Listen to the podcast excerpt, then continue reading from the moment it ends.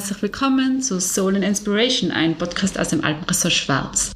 Den Raum für herzliche Begegnungen, Wohlbefinden und Weiterentwicklung. Es ist so schön, dass du da bist and be blessed.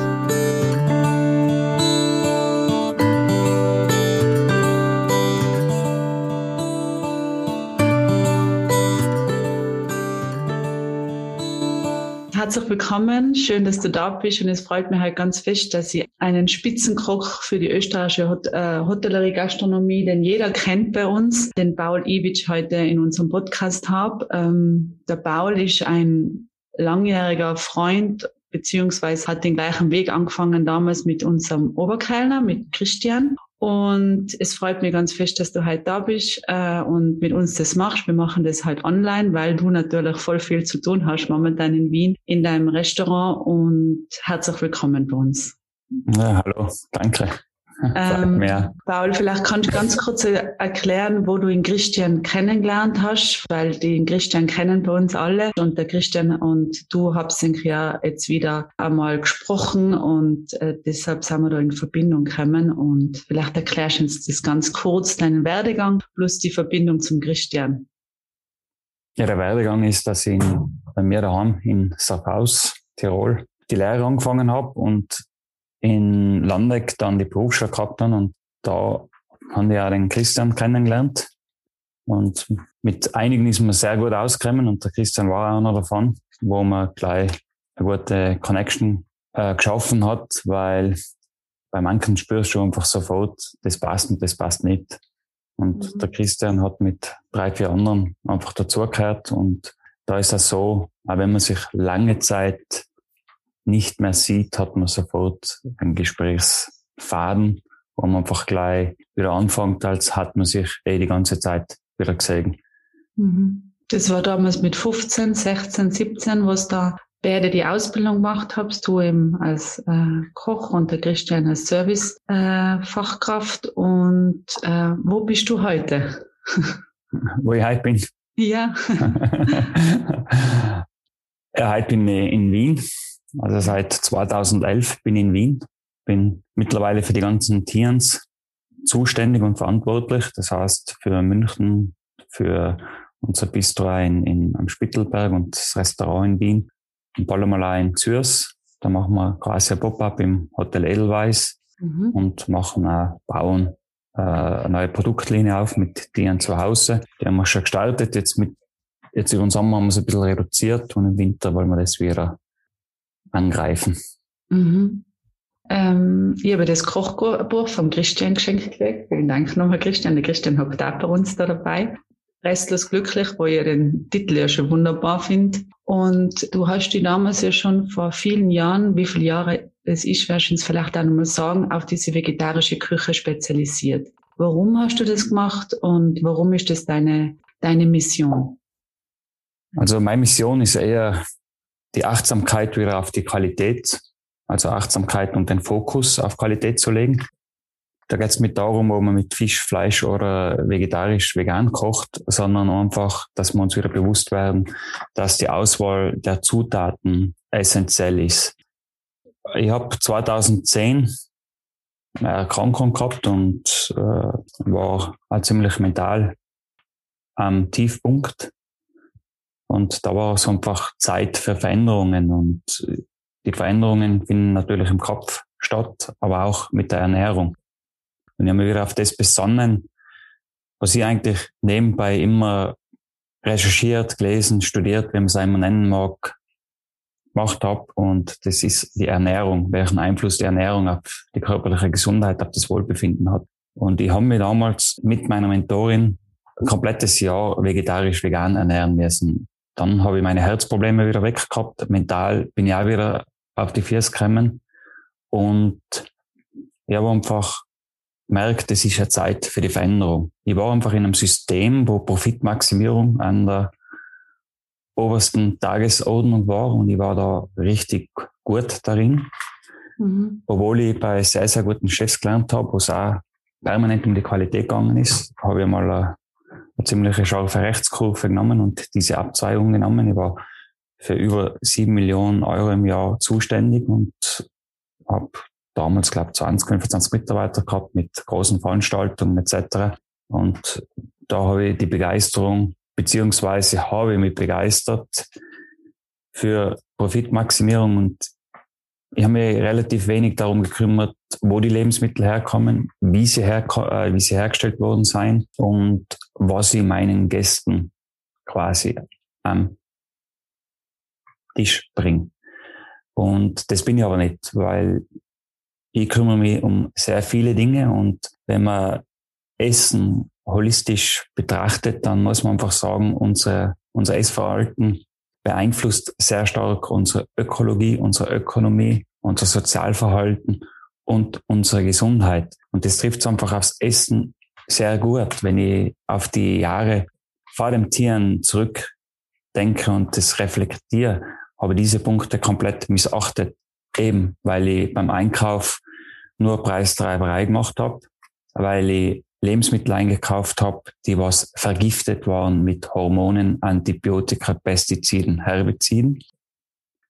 Deswegen habe ich auch für die soziale, für das soziale Wohlbefinden überhaupt nichts getan, weil wenn ich irgendjemanden ausbeute, dann kann ich nicht sagen, dass ich sozial eingestellt bin. Und mit der Gesundheit kann ich auch nichts anfangen, wenn ich ein System unterstütze, wo man eben mit Hormonen, Antibiotika, Pestiziden, Herbiziden über die Maßen arbeitet und hantiert. Und ich als Gastronom habe aber auch die Aufgabe, weil Gastronomus ist altgriechisch und das heißt Wissen und Lehre über den Darm, dass sie die, die Gäste, die was ich betreue und auch meine Mitarbeiter, nennen wir es jetzt mal drastisch, nicht vergifte. Und mhm. da ist ein wesentlicher Aspekt für die Gastronomie, welche Verantwortung wir haben. Und da können wir einen entscheidenden Einfluss, also unseren Beitrag leisten. Und ich habe damals entschieden, dass ich aus dem System rausgehe und mich entsprechend verändere. Das Gute daran war, dass eben 2011 der Eigentümer für die Tierns, Christian Halper, einen Küchenchef gesucht hat, hat ein Interview gegeben wo ich mich wiedergefunden habe, mhm. Habe mich beworben, habe gleich gewusst, dass das meines ist. War natürlich auch ein bisschen grundnaiv, weil ich mir gedacht habe, bei vegetarisch Fisch ist auch noch dabei. Fisch liebe ich zu kochen. Alles andere habe ich schon gemacht, das passt. Aber dem war nicht so. Und nach eineinhalb Stunden Gesprächen haben wir einfach sehr viele Synergien gefunden, was für uns Nachhaltigkeit bedeutet, wie es mit Mitarbeitern sein soll. Und und das war nachher einfach der Startpunkt für das, was ich jetzt mache und wie es machen. Ich bin da ein bisschen grundnaiv rangegangen, Gott sei Dank, weil es haben auch natürlich sehr viele Kollegen mir abgeraten, diesen Schritt zu wagen, weil sie kennen meine Ziele und alle haben behauptet, oder sagen wir die meisten haben behauptet, dass es mit der vegetarisch-veganen Küche das nie möglich sein wird. Und ich denke mir, alles ist möglich. Und ich wollte vor allem wieder den Wert der Lebensmittel in den Vordergrund rücken. Und das geht da mit der pflanzlichen Küche, weil wir haben eine wunderschöne Biodiversität, die muss einfach wieder gezeigt werden, beziehungsweise muss man das als Koch wieder lernen. Also es ist jetzt nicht so gekommen, dass ich 2011 schon als gewusst habe. Weiß es heute noch nicht, weil wir entdecken immer noch nach zehn Jahren wieder Neues für uns und das ist das Großartige an dem Ganzen, was wir jetzt da machen und wo ich bin. Mhm. Wenn du mal ganz kurz zurückschaust, wenn, wenn in Paul, du bist ja noch jung und wenn man jetzt den Paul vor 15 Jahren den Tagesablauf gehabt hat von Paul und jetzt der Tagesablauf von jetzt, wo ist der große Unterschied? Ich meine, Arbeit wirst du davor viel gehabt haben und auch jetzt wahrscheinlich viel Arbeit. Aber was ist so der größte Unterschied im Denken und im Tun und im Sein? Der größte Unterschied ist, wie ich mit mir selber umgehe. Vor 15 Jahren war es an der Tagesordnung, dass ich aufgestanden bin mit zwei bis drei Schmerzmitteln. Dann habe ich mal mir ein paar Espressos und Repults unterzogen. Bin mit der miesesten Laune zur Arbeit gegangen.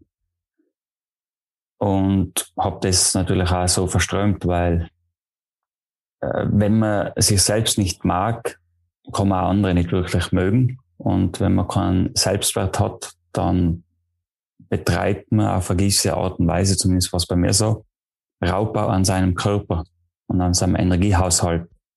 Und mein Tagesprogramm war einfach, dass ich um sieben in der Arbeit gestanden bin, bis meistens ein Uhr nachts, weil das war einfach wie eine Selbstbeweihräucherung, dass man jedem sagt, was man nicht alles leisten kann. Wenn man ehrlich ist, schafft man das ein, zwei Wochen und danach geht der Power wieder weg. Und während des Tages war unser Tagesprogramm 10 bis 15 Schmerzmittel, 30 bis 35 Espressos, 11, 12 Repults und am Abend noch ein bisschen Alkohol, sehr viel Fast Food und halt viele Dinge, die was einem nicht gut tun.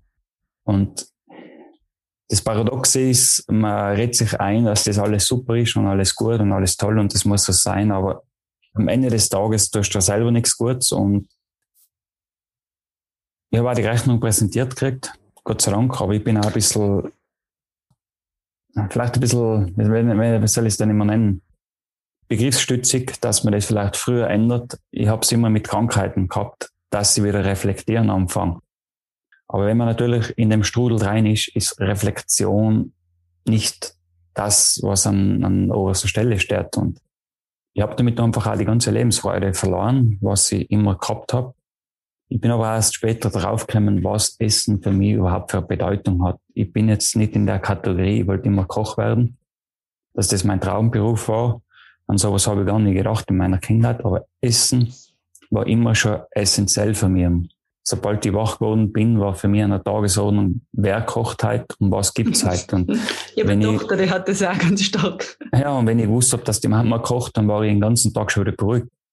Habe ich gewusst, dass ich in der Schule bin, war ich schon komplett angespannt, weil ich habe meinen Wert immer definiert mit dem, was ich auf dem Teller kriege. Und wenn ich irgendwas gekriegt habe, was nicht gut ausgeschaut hat, was nichts gut geschmeckt hat, dann war das eine tiefe Kränkung für mich. Und ich empfinde mhm. das heute noch als Kränkung, okay. weil das einfach achtlos ist und, und man geht nicht mit, mit Menschen oder vor allem mit, mit Kindern achtlos um. Man hat als Erwachsener eine Verantwortung und die sollte man übernehmen. Das mhm. heißt jetzt nicht, dass das ein Fine Dining Menü sein muss, aber ich glaube auch, dass jeder in der Lage ist, Kartoffeln zu würzen und ein paar Kräuter drauf, denn dass die anständig ausschauen und anständig schmecken. Mhm. Ich habe den, äh, ich habe das bei der Claudia Stöckel von ihr angekocht. Das war super interessant äh, bei Frühstück bei mir. Und äh, seitdem mache ich das mit der Suppe so, wie du das äh, geschrieben hast und schaue immer, dass ähm, eben da das alles verwendet wird, was im Kühlschrank vielleicht, also was gute Sachen im Kühlschrank sind, aber was vielleicht auch kaputt werden. Vielleicht kannst du das uns nochmal mitgeben. Also ich habe das super interessant gefunden, wie du das machst mit dem ganzen Management oder was du uns da mitgeben kannst mit dem Management der Produkte. Jetzt gehen wir mal davon aus, dass wir gute Produkte daheim haben. Wie kann man das managen? Was gibt's da für Möglichkeiten und wie, wie machst du das? Oder was kannst du da uns ja mitgeben? Was kann ich da mitgeben? Ich kann nur die Lehren von meinem eigenen Verhalten mitgeben. Das heißt einmal beim Einkauf starten, gar nicht so viel kaufen, wie man meint zu brauchen. Lieber geht man halt nochmal ein zweites Mal einkaufen oder auf dem Bauernmarkt. Und ich habe einfach bei mir bemerkt, je besser die Qualität der Zutaten war, der Lebensmittel, dann haben sie einen gewissen Preis gehabt, umso weniger verschwendet habe ich das. Aber das ist keine Erfindung von mir, sondern das entsteht oder ist ein Resultat aus Dankbarkeit und Demut. Also, wenn man jetzt die letzten zwei, drei Jahre hört, wir müssen verzichten und was nicht alles. Wir sind keine Generation, was verzichten müssen. Wir, wir haben alles. Wir sind in der Konsumgesellschaft geworden. Die Generation meiner Eltern und, und deren Eltern, das war nur die Generation, was auf sehr vieles verzichten hat müssen, damit wir zu dem Wohlstand kommen, wo wir jetzt gerade sein. Und da gilt es einfach für mich, dass man das wieder wertschätzt und mit der Demut dem sich wieder widmet. Und ich war auch eine Zeit lang, habe ich halt günstige Brote gekauft um 50 Cent und wenn die hart waren, habe ich sie weggeschmissen, weil ich nicht darüber nachgedacht habe. Was, aber ich hätte niemals 50 Cent weggeschmissen. Aber beim Brot war es mir egal.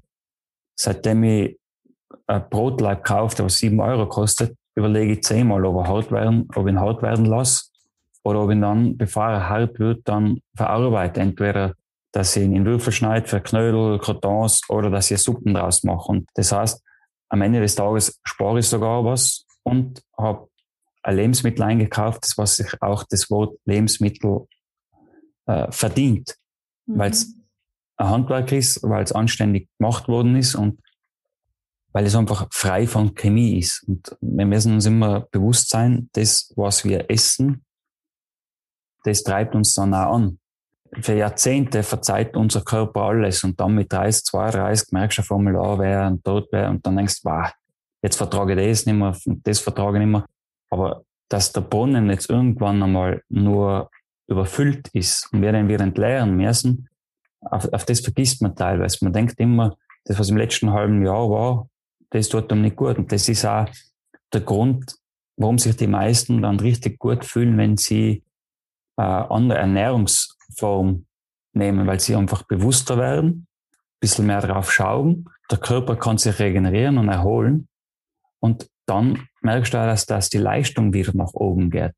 Also das mhm. Wohlbefinden, das hat ja auch was mit der Leistung zu tun. Und vom Kopf her macht es auch sehr viel aus, ob ich einfach mir die ganze Zeit Junkfood, was man nicht mit Fastfood verwechseln soll, zu mir nehme oder eben immer das wert bin und dass ich dann gute Lebensmittel zu mir nehme, was gut frisch gekochtes und das macht ja dann irgendwann eine große Freude, so zum Arbeiten. Ist nicht immer ganz easy, aber am Ende des Tages muss man sich einfach auch daheim das ein bisschen als Challenge ausmachen. Ah, die Karotten ist jetzt schrumpelig, ich haus jetzt nicht weg, sondern was mache ich? Ich, ich, ich schäle jetzt die Schalen, weil sie schon schwarz ist, die ist ja noch nicht schimmelig, also ist es noch gut. Und dann kannst du Suppen draus machen, dann kannst du Brei draus machen. Das ist ganz easy.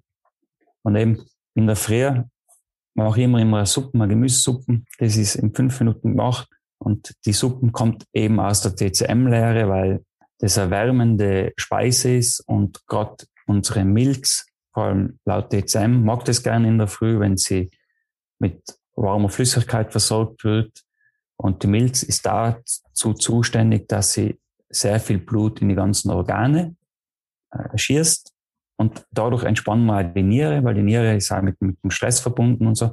Und dann kann sich der Organismus in der Früh schon auf den Tag einstellen. Und das ist jetzt nicht schwierig, das ist echt leicht und ist wesentlich wohltuender, als wenn ich jetzt ein pixiges Müsli mit Milch mache und halt das westliche Frühstück, was ja teilweise aus dem gesunden Nutella also ein Butterbrot mit Nutella stattfindet. Mhm. Also ich habe das mitgenommen und ich mache das auch in die Kinder ganz oft jetzt eben auch mit so Buchstabensuppe drinnen, also Buchstaben wahrscheinlich den Nudeln mhm. da. Und das ist mega super. Also vielen Dank. Das ist echt, ja, sehr hilfreich gewesen. Das, das ist auch immer so interessant, gerade mit Kindern geht man ihnen da Honey Loops und so und dann wundert man sich, dass die überdraht sein, oder? Mit dem mhm. Zuckerzuschuss, was die kriegen. Und ich kenne das bei mir selber als Kind musst du überdraht sein, oder? Das ist ja nicht gut für deinen Körper. Aber die Lebensmittelindustrie macht uns das weiß. Hey, das ist gesund für uns, für eure Kinder. Ihr tut da was Gutes, weil da ist jetzt Vitamin E drin, da ist Vitamin C drin.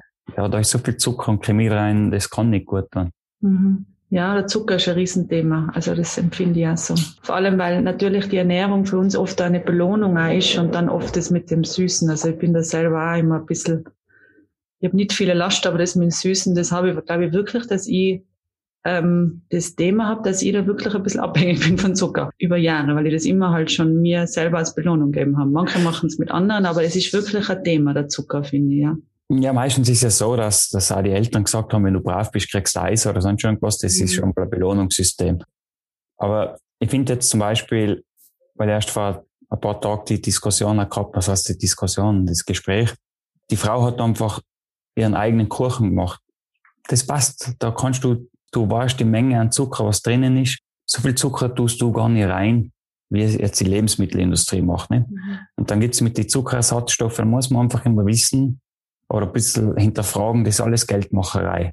Und es ist ein Unterschied, ob ich jetzt einen Blechkuchen daheim mache, wo ich 80 Gramm Zucker nehme, oder mir eine Packung Gummibärlen reinhau, was ich auch sehr gern tue, wo 35 Würfel Zucker drin sind. Das heißt, ein Würfelzucker hat 4,5 Gramm. Wir sind weit über die 100 Gramm. Die schreiben wenigstens nicht drauf, dass es gesund ist oder sonst irgendwas. Schaffst du auch zwei Packungen, aber die ganze, den ganzen Blechkuchen, glaube ich, bist du nicht in der Lage, innerhalb von 20 Minuten zum Essen. Und da muss man sich einfach ein bisschen befreien von, dem, von der ganzen Zuckerhysterie oder, oder, oder Salzhysterie. Das, was in der Lebensmittelindustrie eingesetzt wird, ist einfach abnormal viel. Wenn dem du, wenn du das selber machst, selber backst, hast du das ja im Griff, wie viel Zucker du rein tust.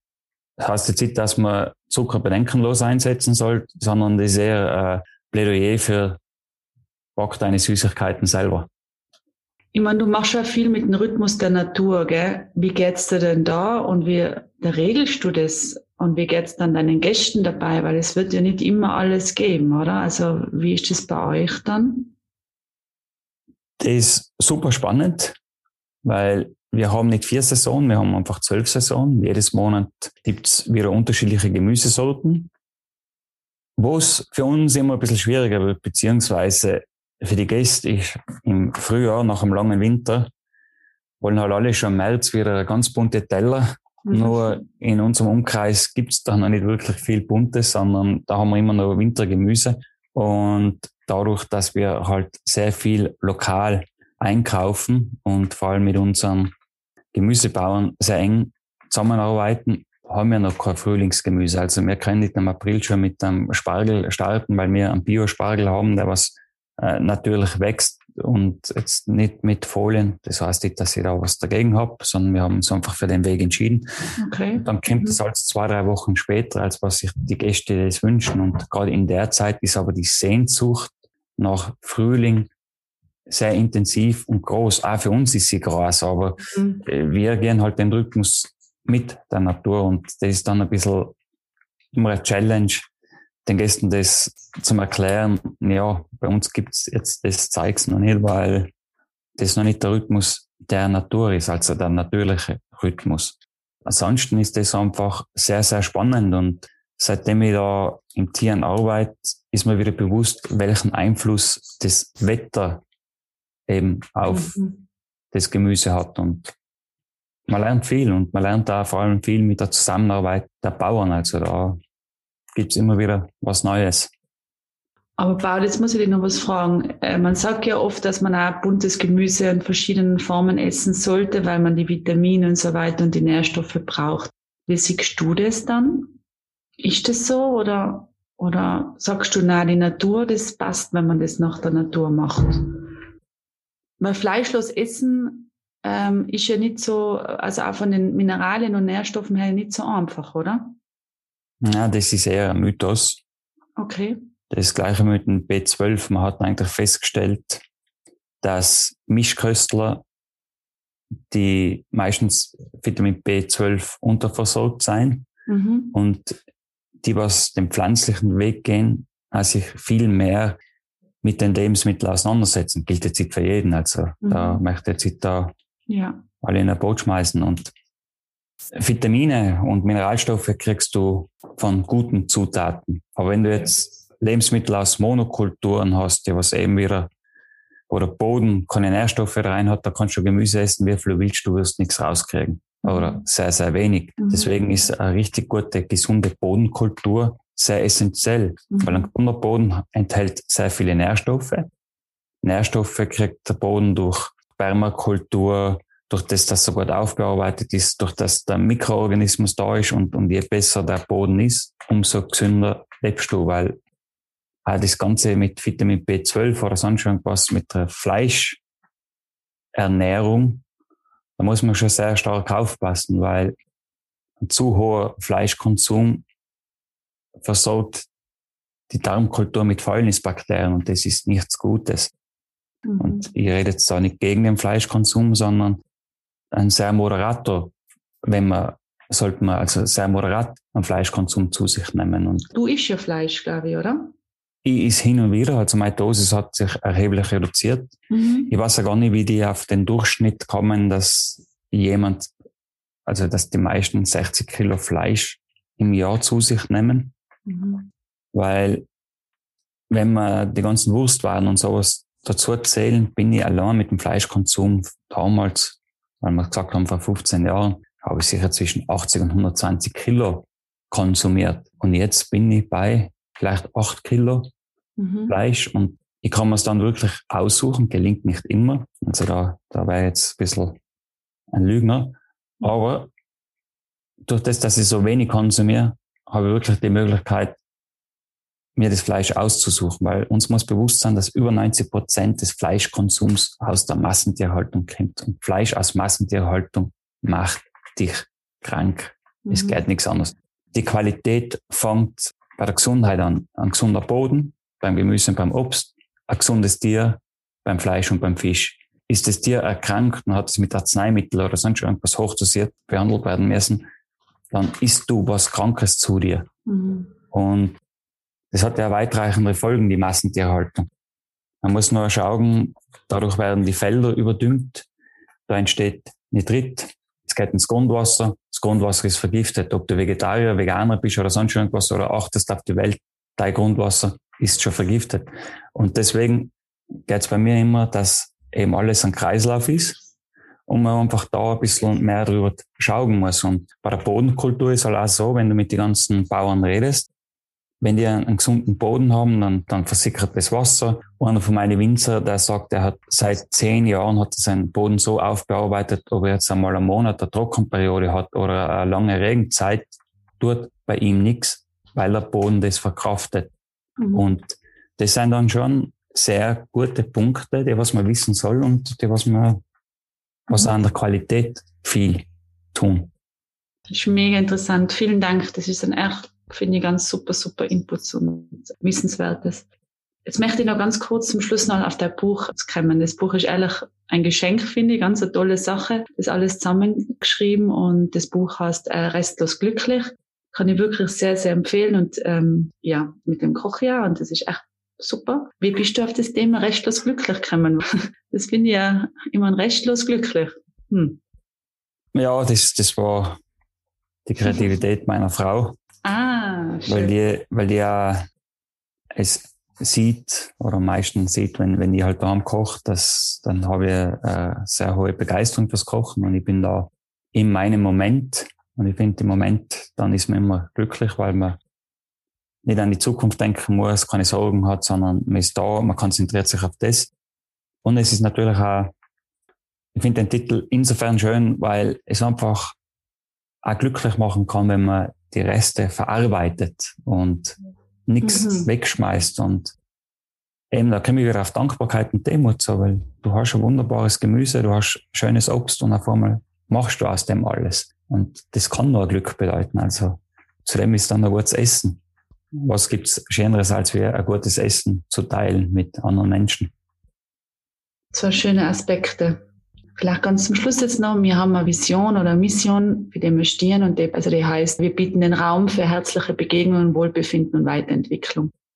Das ist für uns im Schwarz auch ganz wichtig, weil wir arbeiten auch mit den SDGs und wir sind da wirklich, ähm, du bist uns da ein paar Jahre voraus, aber wir lernen sehr gern von Menschen wie von dir in verschiedenen Belangen, weil wir auch, ähm, wie gesagt, die Nachhaltigkeit mit dem Umgang mit den Menschen war uns immer schon sehr wichtig und wir den Weg jetzt auch gehen wollen oder immer mehr den Weg gehen wollen, einfach auf allen Ebenen ähm, gut auf diese Welt zu achten äh, und dass unsere Kinder da und in der Kindeskinder gut erleben können. Und ähm, wie gesagt, deshalb haben wir diese Mission, den Raum für herzliche Begegnungen, Wohlbefinden und Weiterentwicklung. Was bedeutet für die herzliche Begegnung? An was denkst du da? Ich mag gute Unterhaltungen.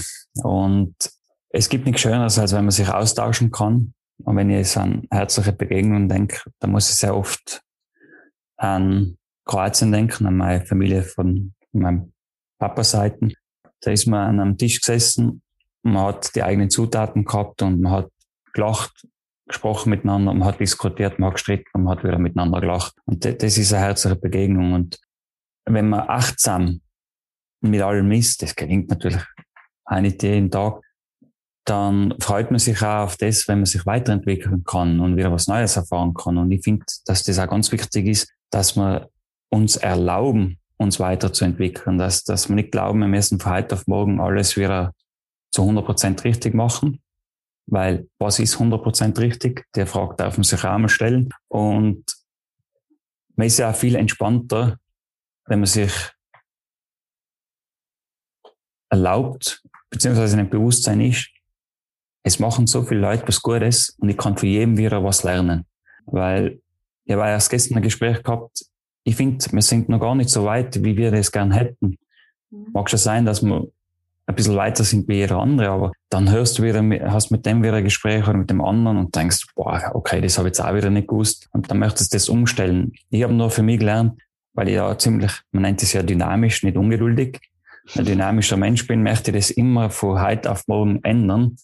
Nur da beraubst du dir die Chance, dass er mitkommt. Ne? Und ich finde, es ist, unser Beitrag ist wesentlich größer, wenn alle 10 bis 20 Prozent tun, als wie fünf, sechs Leute 100 Prozent geben. Und die Gefahr ist, wenn du von heute auf morgen komplett alles umstellen willst, dass du eher, kann ich wieder von mir reden, in eine Depression kommst, weil du nur das Negative siehst, was also nicht gemacht ist. Und eine Herzlichkeit entsteht da, wenn du selber teilweise einmal auf die Schulter klopfst. Ah ja, so schlecht sein wir nicht. Und auf die Basis können wir wieder aufbauen. Das ist das Gleiche, wenn in der Schule müssen wir alles APC lernen und, und mit den 24 Buchstaben können wir dann gestalten, was wir wollen. Und, und je mehr wir in die Tiefe gehen, umso schönere Romane oder irgendwas kann man schreiben. Und, und das ist das Faszinierende. Und das Gute ist, man lernt immer mehr Leute kennen, die was irgendwas tun, wo du nachher mitnehmen kannst und sagst, okay, das integrieren wir jetzt auch. Und dann wachsen wir. Und so übernehmen wir auch alle eine Verantwortung, sind nicht abhängig immer von anderen. Und ich finde, dass ein organischer Wachstum viel gesünder und nachhaltiger ist, wie ich mache das jetzt auf Teufel komm raus.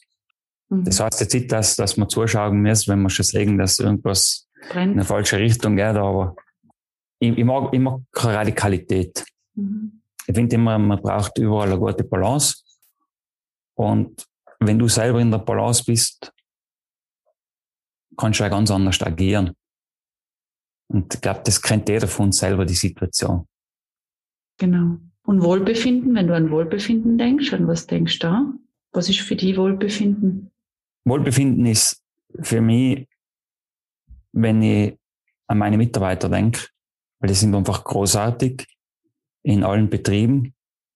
Und da fühle ich mich einfach wohl, wenn ich bei der Arbeit bin und ich bin zeitlich gesehen sehr viel auf meiner Arbeit. Und auch, dass meine Frau und meine Tochter zu jeder Zeit in den Betrieb kommen können, das, das ist für mich ein irrsinniges Wohlbefinden. Und ich arbeite mit Leuten, mit Menschen, die was ich mag, die was ihren Beitrag geben wollen, die, die was leistungsorientiert sein und daran Freude haben. Und dem Raum fühle ich mich einfach total wohl, weil auch die mir permanent auf die Füße treten, dass ich nicht stehen bleibe. Und Weiterentwicklung taugt mir einfach. Genau, das haben wir bei der Weiterentwicklung, was Sinn ist, und das bist du, sozusagen. Ja, Weiterentwicklung ist einfach sehr, sehr spannend. Man muss auch permanent was hinterfragen, ob man es richtig macht, ob das jetzt gut war. Und es ist ja das Interessante, wenn du mit jungen Menschen und älteren Menschen zusammenarbeitest, da hat ja jeder seine eigene Perspektive. Und wenn du die Perspektiven zusammen tust und vernetzt, dann hast du ein, riesengroßes Spektrum, auf was du schauen kannst. Und dann kannst du dich auch wieder weiterentwickeln, als wenn du nur stur sagst, das System, was ich mache, ist richtig. Und ich glaube, das gibt's einfach nicht. Das war jetzt mega, mega, mega dankevoll, Paul. Das war jetzt echt so schön. Ich bedanke mich ganz, ganz fest für deine Zeit und ähm, ich bin mir ganz sicher, dass wir da ganz vielen ähm, ja, ganz viele inspirieren und ähm, ja, danke. Erfahre mehr unter blog.schwarz.at. Natürlich freuen wir uns mega, wenn ihr uns auf Instagram folgt und oder unseren Podcast weiterempfehlt. Take care und bis hoffentlich ganz, ganz bald. Eure Katharina.